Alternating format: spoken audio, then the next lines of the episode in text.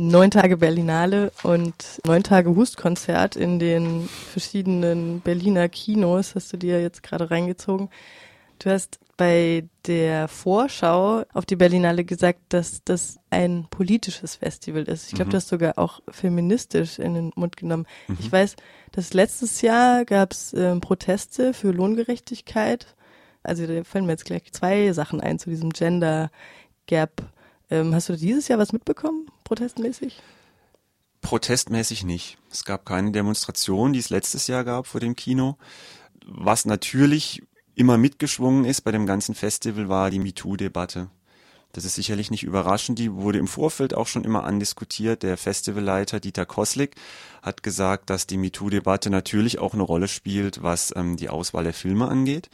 Er hat auch gesagt, dass Regisseure, die im Rahmen der MeToo-Debatte negativ aufgefallen sind, nicht eingeladen werden.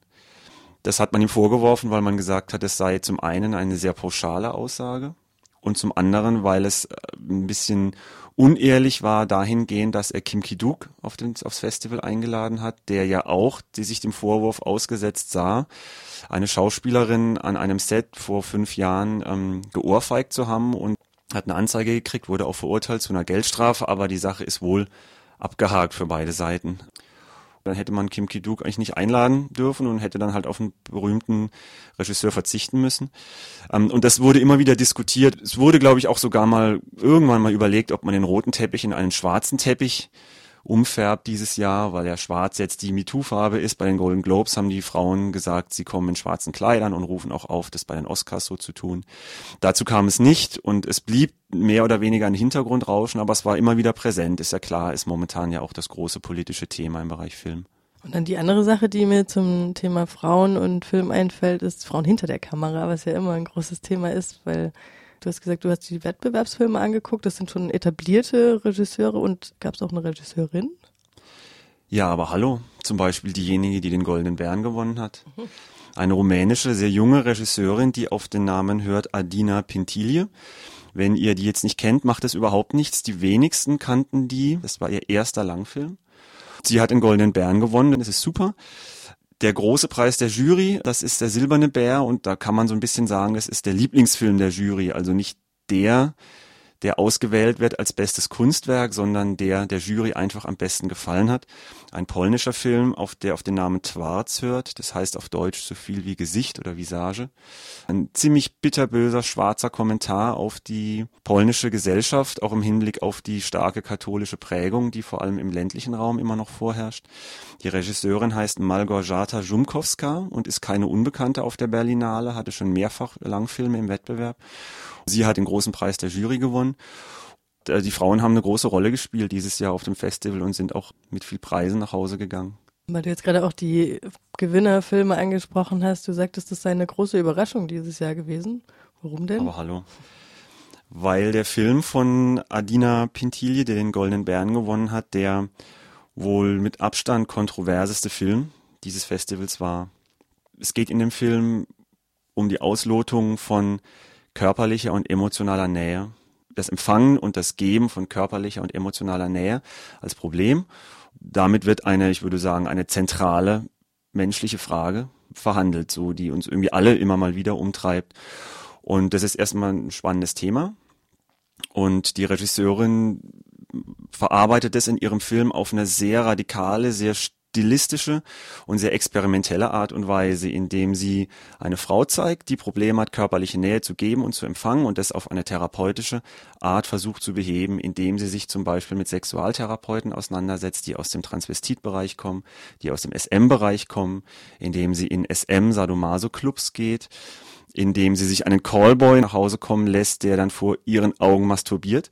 Das ist die erste Szene des Films und da sind schon die ersten aus dem Kino gegangen. Und ähm, dementsprechend provokant geht es auch weiter. Sehr radikal. Man sieht sehr viel nackte Haut, man sieht sehr viel Körper. Das hat man dem Film vorgeworfen, er wäre voyeuristisch. Und man würde ungefragt in eine voyeuristische Position hineingezwängt werden. Man sieht Sachen, die man eigentlich nicht sehen wollte, ohne es zu wissen. Und die andere Seite ist, dass man sagt, ja, es ist provokant, aber es darf provokant sein, es rüttelt auf, es verstört. Und es ist wirklich ähm, sehr experimentell, eine Versuchsanordnung, sehr laborhaft und sehr, sehr stilsicher. Und dadurch irgendwie auf eine Art auch fordernd. Dieser Film wurde verrissen, wurde auch gelobt und es war eine absolute Überraschung, weil egal welche Position man zu diesem Film eingenommen hat, ich glaube, keiner hatte es auf dem Schirm, dass dieser Film den Goldenen Bären gewinnt. Das war eine sehr mutige und eine sehr bemerkenswerte Entscheidung der Jury. Ich fand es gut. Und welche Position vertrittst du? Die letztgenannte. Also ich fand den Film auch mit am besten dieses Jahr im Wettbewerb. Er hat mich auch provoziert und hat mich auch verstört und ähm, hat mich ein bisschen irritiert aus dem Kino geschickt. Aber ich fand das visuell auch sehr spannend. Und äh, so muss Kino sein. Es muss ein aufrütteln, es muss ein Fragen stellen, es muss einen auch mal ratlos und vielleicht auch mal ärgerlich zurücklassen. Und dann bewegt sich irgendwas. Dann gibt es eine kontroverse Debatte und es ja, ist das Beste, was passieren kann, dass es nach einem Film eine kontroverse Debatte gibt. Ein weiterer Film, der dich offensichtlich auch beeindruckt hat, ist Utoya, wie spricht man das aus? Utöya, 22. Juli. Auch da warst du dir auch nicht so ganz sicher, ob es jetzt voyeuristisch ist. Es geht um den Terroranschlag in, mhm. in Norwegen am 22. Juli. Oder wie bewertest du den? Ja, genau. Also es geht um den Terroranschlag eines norwegischen Rechtsextremisten in Oslo beziehungsweise auf der titelgebenden benachbarten Insel Utøya oder Utøya am 22. Juli, wo 69 Jugendliche, Teilnehmerinnen und Teilnehmer eines Jugendsommerlagers der norwegischen Arbeiterpartei äh, umgebracht worden. Dieser Terroranschlag auf der Insel ging 72 Minuten und genauso lang ist dieser Film auch. Er hat einen kurzen Prolog und dann geht er 72 Minuten lang. Und wir heften uns an die Fersen einer Protagonistin, die heißt Kaya.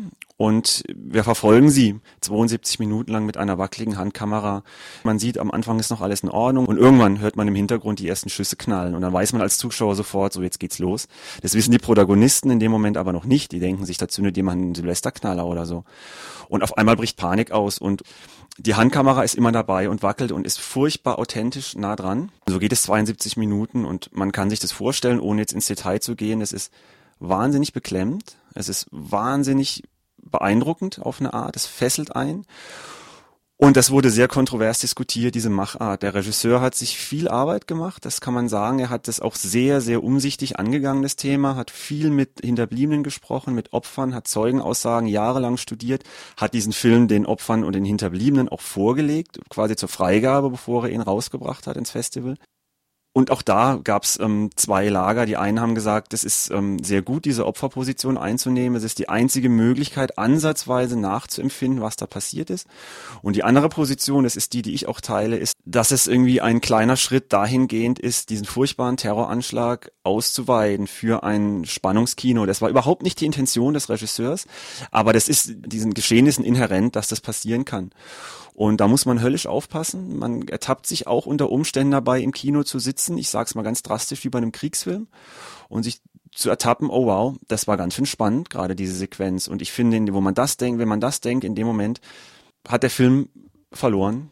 Dementsprechend kontrovers wurde sehr gebuht bei der Pressevorführung und schon beim Rausgehen haben die Leute sich die Köpfe heiß geredet. Also auch da kann man sagen, toll, dass es eine Debatte gibt, finde ich auch gut. Ähm, ich sehe diesen Film aber eher kritisch und erkenne aber auch andere Positionen an, weil ich das nachvollziehen kann. Also ist ein spannender, polarisierender Film gewesen. Du hast vorhin schon von Kim Ki-duk erzählt, auf den hast du dich ja gefreut, oder? Ja, genau. Der hatte ähm, seinen neuen Film in einer Nebensektion im Panorama. Auch ein kontroverser Film. Äh, also es war ein spannendes Festival. Das ist eine Gesellschaftsparabel, die er aufmacht. Es spielt auf einem ehemaligen Kriegsschiff. Und wir sehen auf diesem Kriegsschiff so eine Gesellschaft in Miniaturform. Und der erste Satz, den man hört, ist, guck mal hier, hier klebt überall noch Blut an diesem Kriegsschiff von früher. Und so geht es los. Es sind die verschiedenen Elemente der Gesellschaft. Und was Kim Ki-duk macht, ist, er zeigt uns, wie eine Gesellschaft, deswegen auch das Kriegsschiff, wie eine Gesellschaft funktioniert, wenn sie auf Krieg und Gewalt aufgebaut ist. Nämlich gar nicht. Sie zerbricht in ihre Einzelteile. Es geht um Macht. Je länger das geht, umso düsterer und pessimistischer wird dieses Bild des Kim Ki-duk von einer Gesellschaft zeichnet. Dann wird es irgendwann surreal, dann hebt sich dieses Schiff in die Wolken. Das ist auch eine Parabel. Das bedeutet, was passiert, wenn diese kriegerische Gesellschaft komplett ihrem Umfeld, ihren moralischen Werten enthoben wird. Und es wird immer schlimmer, bis es furchtbar pessimistisch endet. Und die Message ist letzten Endes nichts anderes als dass der Mensch der Mensch ein Wolf ist und dass vor allem auch von männlichen Teilen der Gesellschaft sehr viel körperliche und sexuelle Gewalt ausgeht. Weiß ich nicht, fand ich nicht so gut und fand ich ein bisschen zu eindimensional. Aber auch da wieder ein Film, über den man nachdenkt und über den man spricht. Und von daher natürlich alles in Ordnung. Hast du denn noch außer den Filmen auch ein bisschen von, von dem künstlerischen Programm oder sowas, da ja meistens gibt, mitgenommen? Reicht die Zeit nicht. Ein Negativ-Highlight? Ja, gab es. Es lief im Wettbewerb ein schwedischer Film. Die englische Verleihübersetzung heißt The Real Estate.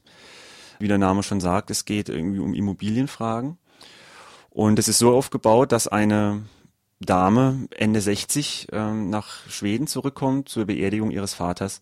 Sie ist sehr wohlhabend, sie ist auch sehr stark geschminkt und mit sehr viel Schmuck behängt und hat hohe Absätze und hat sich eigentlich zurückgezogen in ihre Sommerresidenz nach Spanien und kommt für die Beerdigung ihres Vaters zurück nach Schweden und erfährt dann auf der Beerdigung, dass ihr Vater ihr das Wohnhaus, das er besitzt, vermacht hat. Dann geht sie hin und macht sich dann Bild von diesem Haus und merkt dann, dass in der siebten Etage die Leute gar keine Mietverträge haben äh, und sie die da nicht rauskriegt und das Haus dementsprechend nicht verkaufen kann.